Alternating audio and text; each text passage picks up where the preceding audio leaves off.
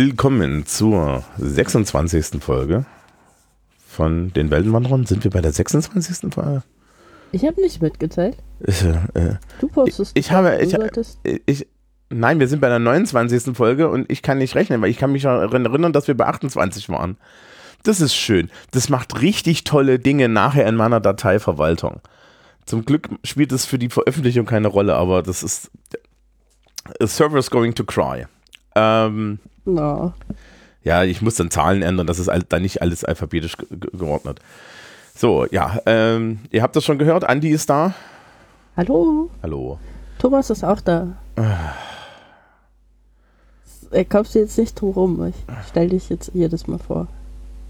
Das heißt doch nur, dass das, dass das ein Wettbewerb wird. Ähm, genau. So. Äh, Andi macht das wie immer in, in, in einer Zeit, wo es auch sinnvolle Dinge machen könnte, zum Beispiel ähm, pastellfarbene Bücher zu schreiben.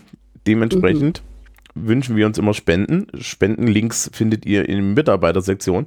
Und ich glaube, eine Person hat gespendet. Ja, genau. Und zwar hat Gastjunge gespendet. Das ist der Mensch, der irgendwie sehr regelmäßig nach jedem Podcast spendet, wofür ich sehr dankbar bin. Oh, das ist sehr schön. Wir danken sehr. Gut. Dann nächstes Thema. Wir sind ja in der großen Star Trek-Runde. Ähm, jetzt, jetzt, jetzt, jetzt teasern wir kurz Dinge an, über die wir am Ende nochmal kurz reden müssen. Wir müssen uns nämlich die Frage stellen, wollen wir Star Trek für Sandman unterbrechen oder nicht? Also, ich habe Sandman halb durch. Wir können darüber reden, wann auch immer du möchtest. Okay, dann würde ich nämlich sagen, wir machen nach dieser Folge hier, machen wir eine Star Trek Unterbrechung und schieben die Sandman-Serie rein. Okay. Bis dahin hast du die bestimmt voll geguckt. Ich habe sie auch schon gesehen. Ja. Ja, Okay, das klingt gut, ja. genau. Dann ähm, weg von der Hausmeisterei, insbesondere spontane Hausmeisterei, hin zu Star Trek-related Topics. Nichelle Nichols ist gestorben. Mhm. die Schauspielerin, die Uhura spielt. Tja. Ja. Also die erste Schauspielerin, die Uhura spielt. Es gibt ja mittlerweile zwei weitere äh, jüngere Schauspielerinnen, die Uhura gespielt haben Die, und die aktuell Original spielen. Uhura. Genau, die Original Uhura. Ähm, und es ist doch so eine relativ wichtige Geschichte am Ende gewesen. Unter anderem Claim to Fame, der erste äh, Interracial Kiss, wie das im Amerikanischen heißt. Also ich weiß nicht, wie man das im Deutschen irgendwie anständig aussieht. Zwischenrassischer Kuss ist irgendwie scheiße. Das, das klingt nicht richtig. Ja, zwischenrassisch klingt irgendwie so, ja, weiß ich nicht. Deswegen, wir reden im Deutschen halt nicht von Rasse, ne, in, in Ja. dem Bereich. Also, weiß ich nicht, wie man das sagen würde. Keine Ahnung. Wer da, wer da einen Vorschlag hat, also Interethnisch. hm? interethnisch, das Interethnisch. stimmt aber auch nicht, weil das ist wieder eine andere Begriffskategorie. Einfach nur katastrophal. Also sprich, ähm, eine weiße Person und eine Person, die nicht weiß ist, haben sich im Fernsehen geküsst und das, äh, ähm, das war damals in den 60ern natürlich a thing. Ähm, Es gab irgendwie einen großen Aufschrei. gab es gar nicht. Gab es gar nicht. Nicht? Nee. Ähm, das aber- wurde mir immer so vermittelt. So. Äh, man hat gedacht, dass es einen gibt, aber so groß war er nicht. Ähm, und an der Stelle würde ich sagen, machen wir uns ein bisschen einen schlanken Fuß. Ich habe nämlich aus verschiedenen Gründen und weil YouTube nett ist, habe ich Interviews mit Nichelle Nichols bekommen, Mhm. äh, äh, Kredenz bekommen vom äh, Emmy Filmarchiv. Okay. wo sie zum einen erzählt, ähm, wie sie gecastet wurde. Das verlinken wir. Zum anderen erzählt, ähm, wie es zu diesem Kuss kam. Äh, ja, was ganz interessant ist, weil William Shatner spielt eine zentrale Rolle damit, dass es den gab. Mhm. Und zwar nicht nur die Tatsache, dass er sie geknutscht hat, ja. Und Ja, das war schon wichtig irgendwie. Ansonsten wäre der nicht zustande gekommen, aber ja. ja, aber äh, tatsächlich auch so in der Ausführung.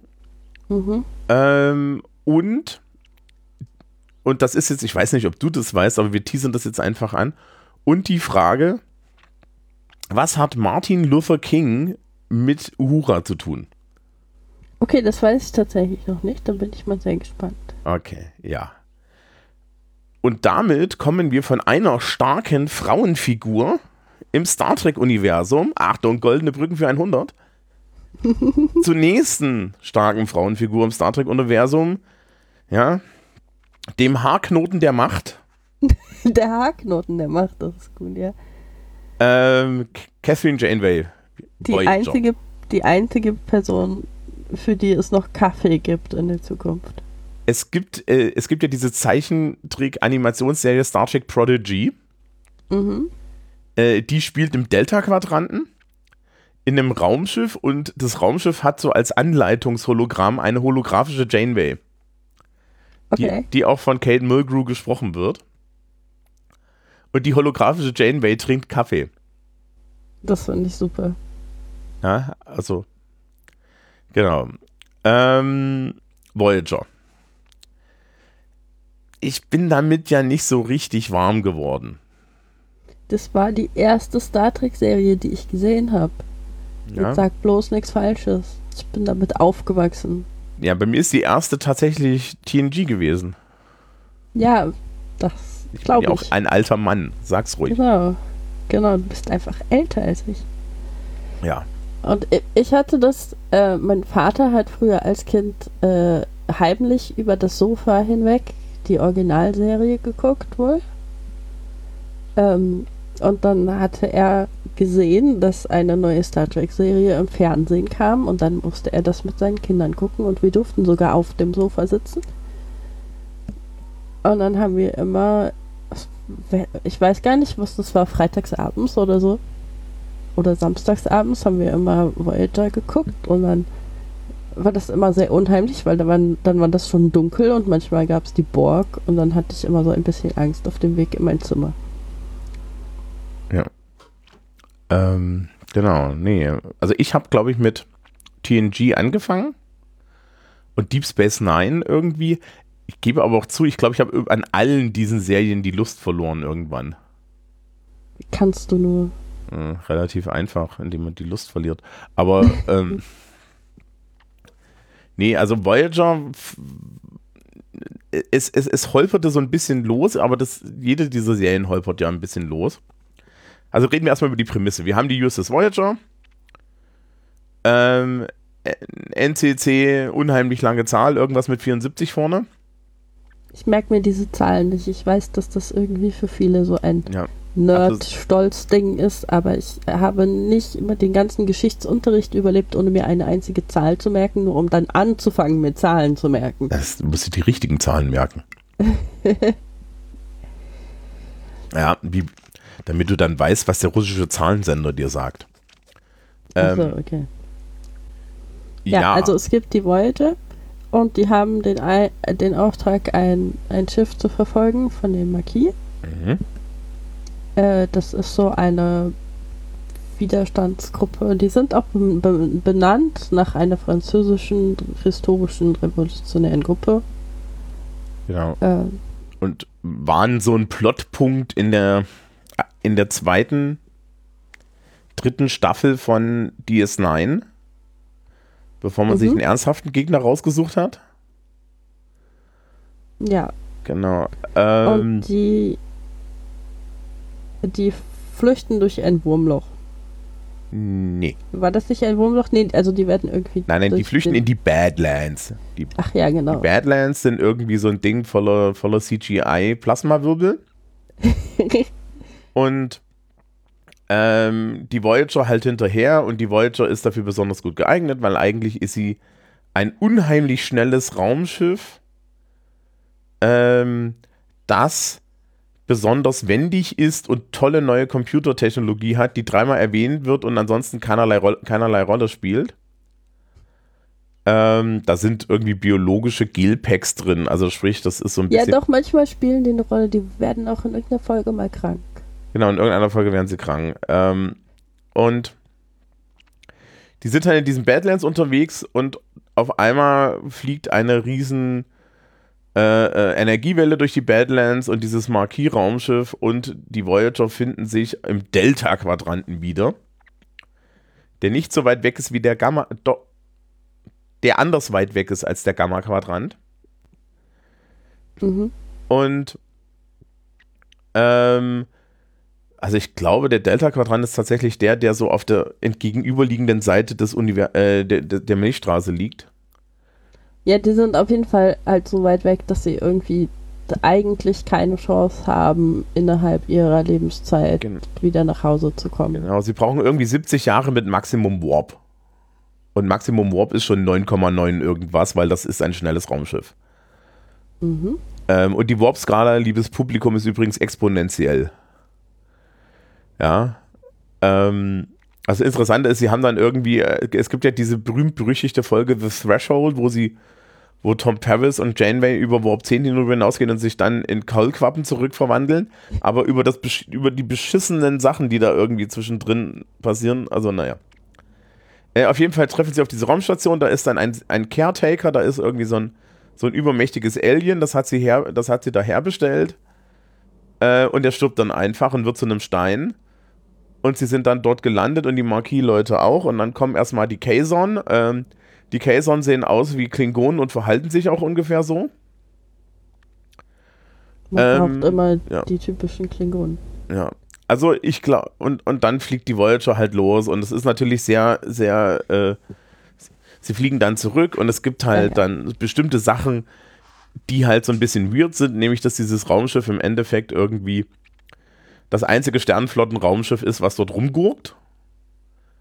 Ähm, sie treten sich relativ, auch in der ersten Folge schon, treten sie sich auch so ein paar Passagiere ein.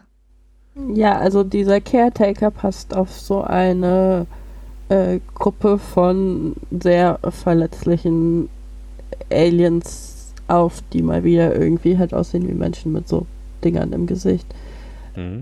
Und äh, da nehmen sie eine von mit.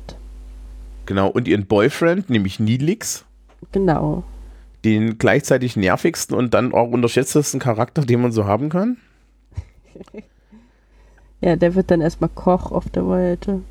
Ja, äh, die, das ist, das ist ja die, das ist das Offizierscasino, das umgebaut wird. Also es gibt dann nur noch ein, ein, eine Kom Kombüse. Ja, und es gibt nicht mehr den, den Offiziersessensraum. Ähm, ja. Und dann fliegen sie halt los und es ist sehr, es, äh, die ersten großen Gegner sind irgendwie die Monster of the Day und es gibt diese ganzen, äh, diese Marquis-Leute, deren, deren Raumschiff kaputt geht, äh, werden Teil der, der Sternflotten-Crew.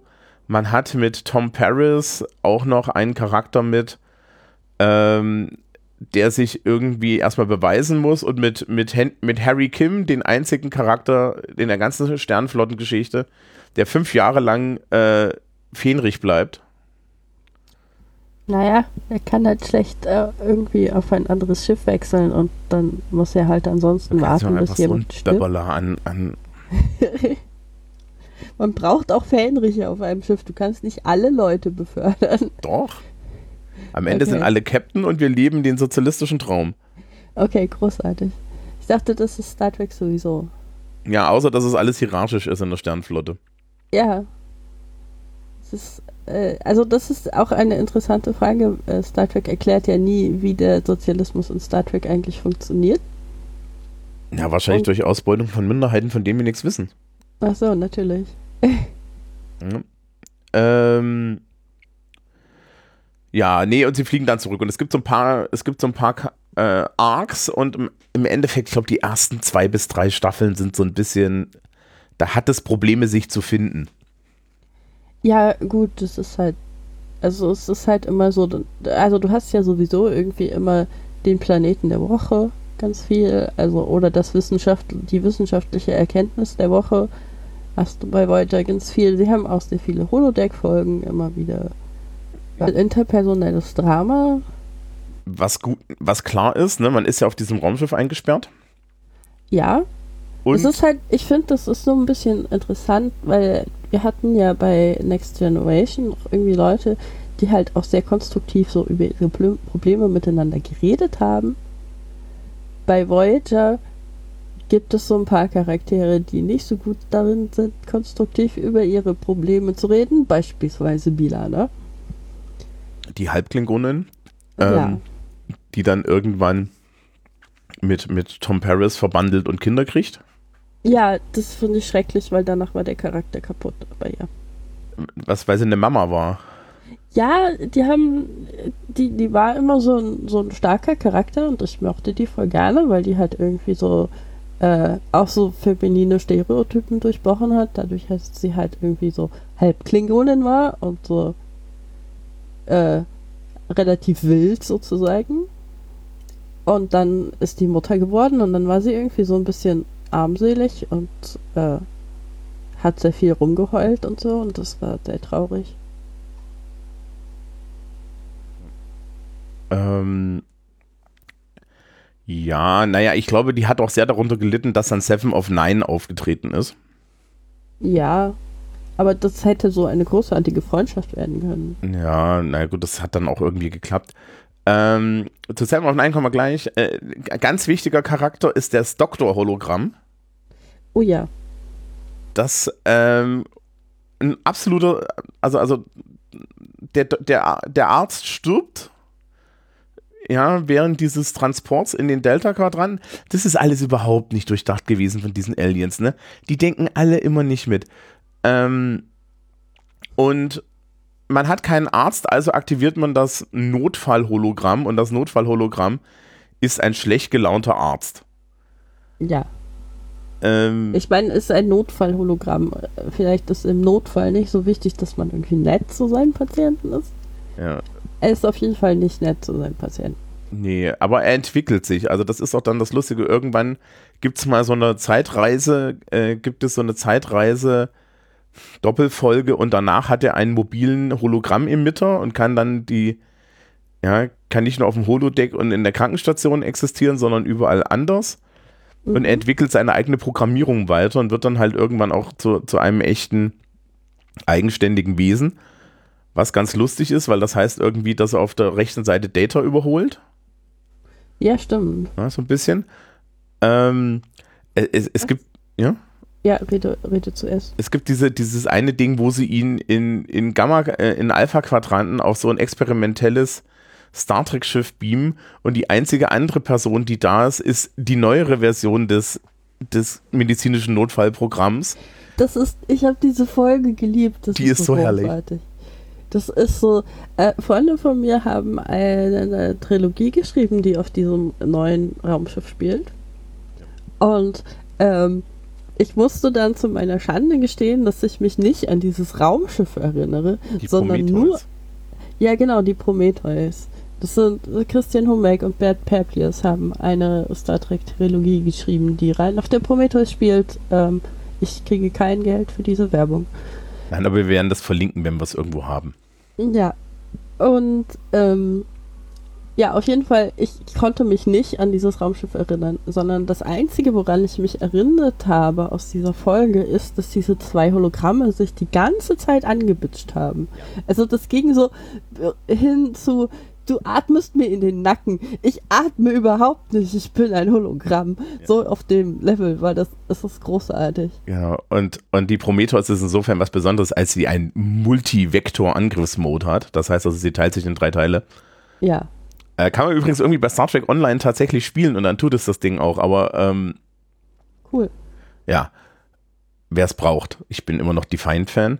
Ähm, und Oh, oh, hier, lustige Trivia. Weißt du, warum die Voyager ihre Warp-Gondeln anklappt, wenn sie auf Warp geht? Nein, warum? Weil es in The Next Generation eine Folge gab, die, in der gezeigt wurde, dass alle Warp-Geschwindigkeiten über Warp 5 den Subraum dauerhaft beschädigen. Mhm. Als krude Umweltanalogie. Und diese neue Konfiguration soll, an, soll angeblich dabei helfen, dass man den Subraum nicht mehr beschädigt. Ah. Ja, es ist Star Trek, ne? Bei Star Wars ist es so, hm, naja, äh, bei Star Wars ist ja nicht mal klar, was, was sie da machen. Aber ähm, das ist also, das ist ganz interessant. Ja, und dann kommt halt im Endeffekt relativ fix so ab dem dritten, ab der dritten, vierten Staffel kommt dann äh, sind die Kazon halt weg und es gibt zwischendrin noch irgendwie so eine abtrünnige kardassianische äh, Spionin in den ersten in den ersten Sachen und sehr viele Aliens der Woche und Planeten der Woche und dann kommen so zwei äh, Big Bad 1 und Big Bad 1,5 und das sind die Borg. Weil die Ja. Borg wohnen im Delta-Quadranten. Yay. Äh, ja, und dann äh, kommt halt Seven.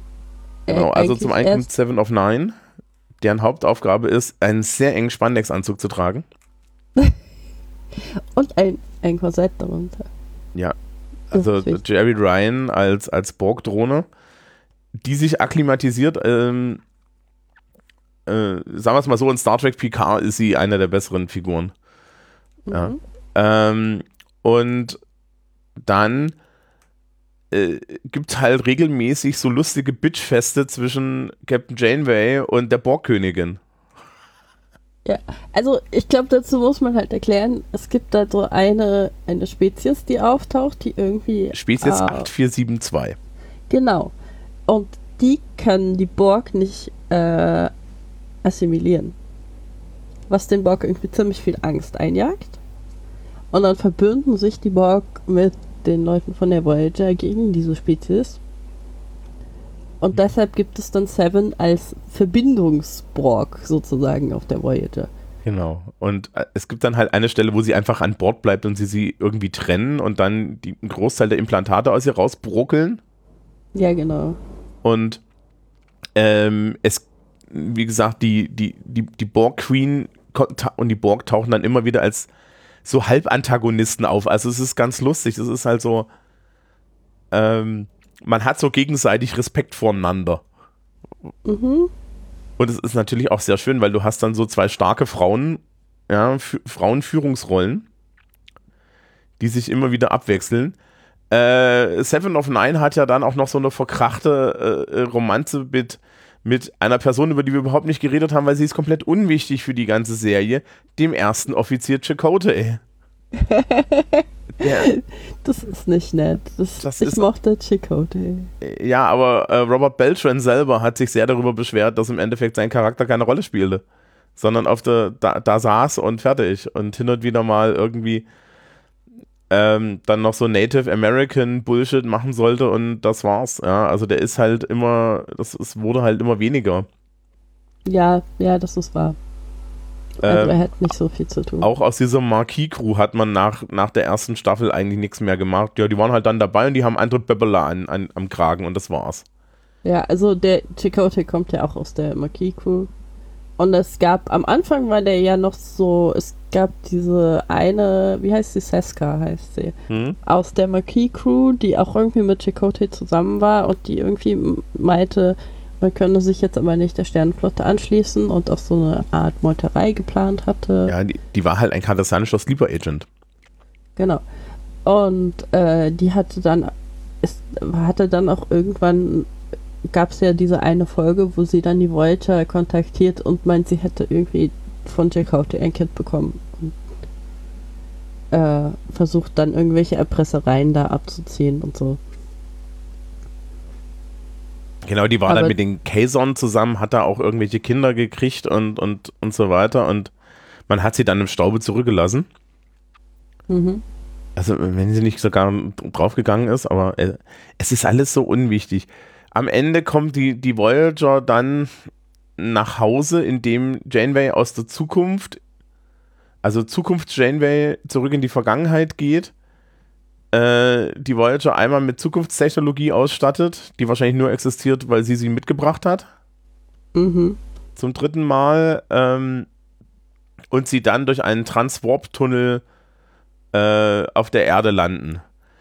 Zwischendrin gibt es noch so ein paar herrliche Folgen, in denen ein Charakter, der bei The Next Generation schon aufgetaucht ist und dort immer so ein bisschen What the fuck war, Reginald Barclay, Ja, gespielt von dem Typen, der Murdoch im IA-Team gespielt hat.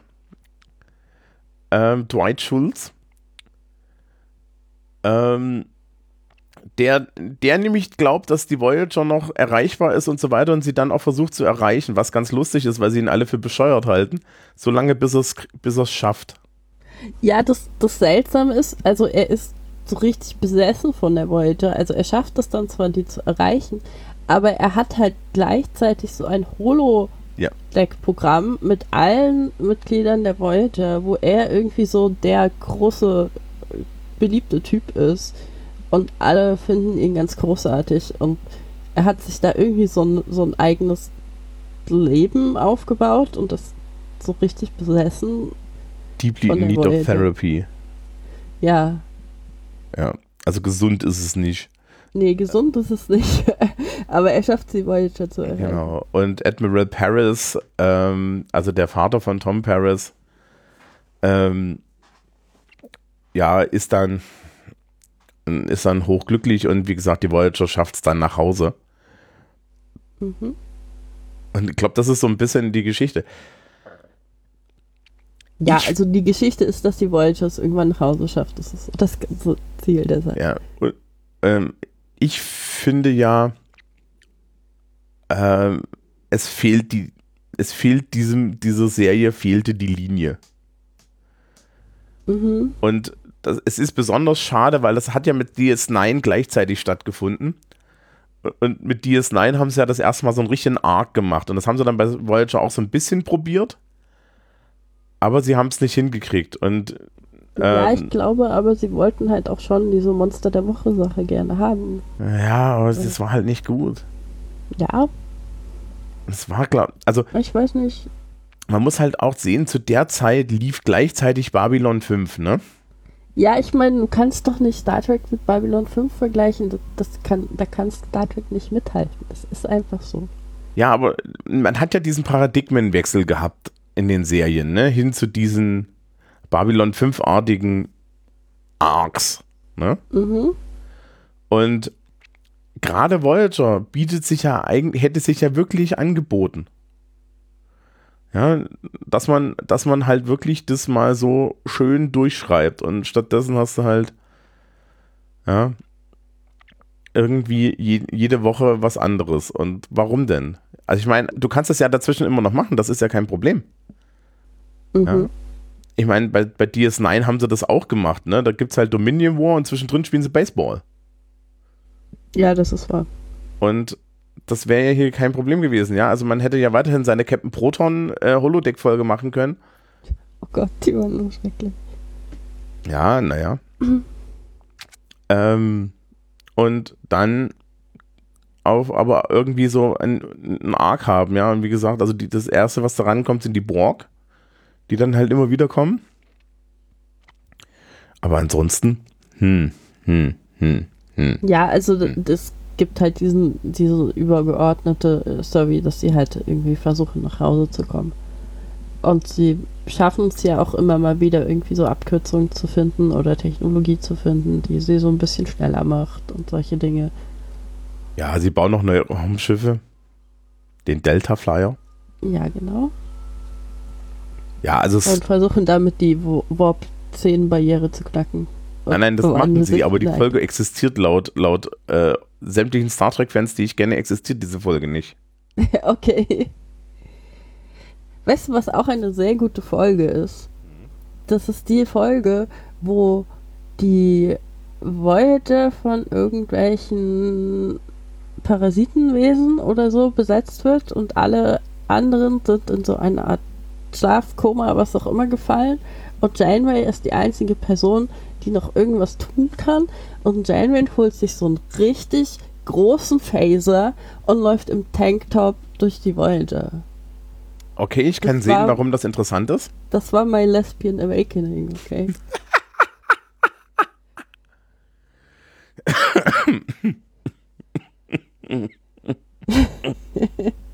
Geht's? Ja. Okay. Ich äußere mich nicht. Okay. Ich äußere mich nicht. Ähm, ja. Aber kann ich nachvollziehen, ja. Mhm. Ja. So. Ähm, haben wir noch was zu dem Thema? Ähm, ich glaube, wir können zu unserem Abschlussthema kommen. Zu unserem Abschlussthema? Ja, du hattest da so Dinge angeteasert am Anfang.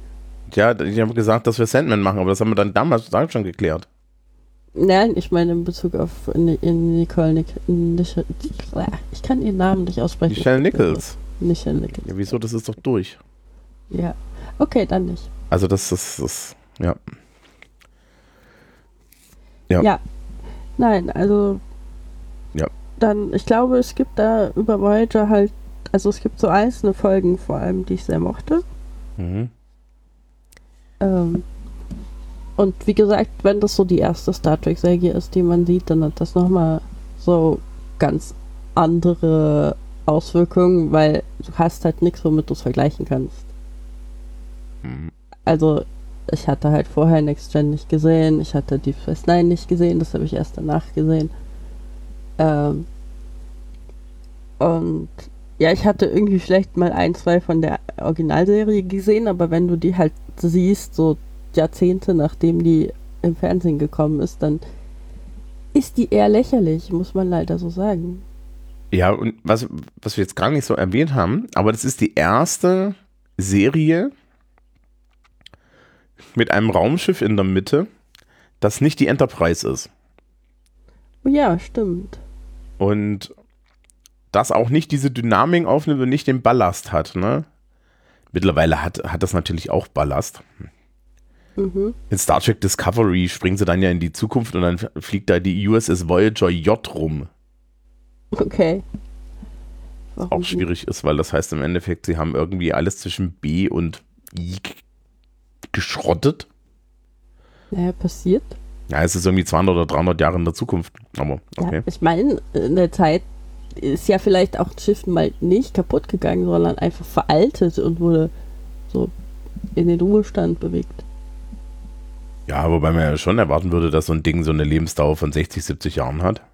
Weiß ich nicht. Kommt halt drauf an, wie schnell die Technologie sich weiterentwickelt. Na, man kann doch mal mit alten Rosteimern durch die Gegend fliegen.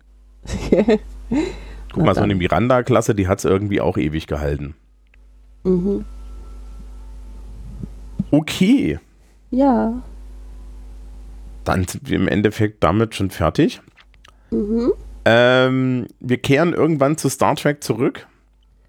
Wir machen jetzt eine Sandman-Pause. Wir machen jetzt eine Sandman-Pause. Das nächste Mal gibt es auf jeden Fall Sandman. Oh ja, möchtest du eigentlich erwähnen, dass du deine Abschlussarbeit über Sandman geschrieben Ja, das hätte ich beim nächsten Mal dann schon erwähnt. hast? Okay, ja. Das heißt, du bist so der Experte für die Comics Mm, und ich Ja. werde einfach über die Serie reden, weil ich die Comics nie ganz fertig gelesen habe, glaube ich. Ja, also man muss ja die. So viel kann man, kann man ja jetzt schon mal sagen. Also, wenn man aktuell irgendwann, irgendwie dieser Serie nochmal im Comic folgen will, kauft man im Endeffekt Sandman Collected Library die ersten beiden Bücher. Okay. Weil es ist, es ist das erste Buch und es ist das zweite Buch. Fertig. Okay, das ist gut zu wissen.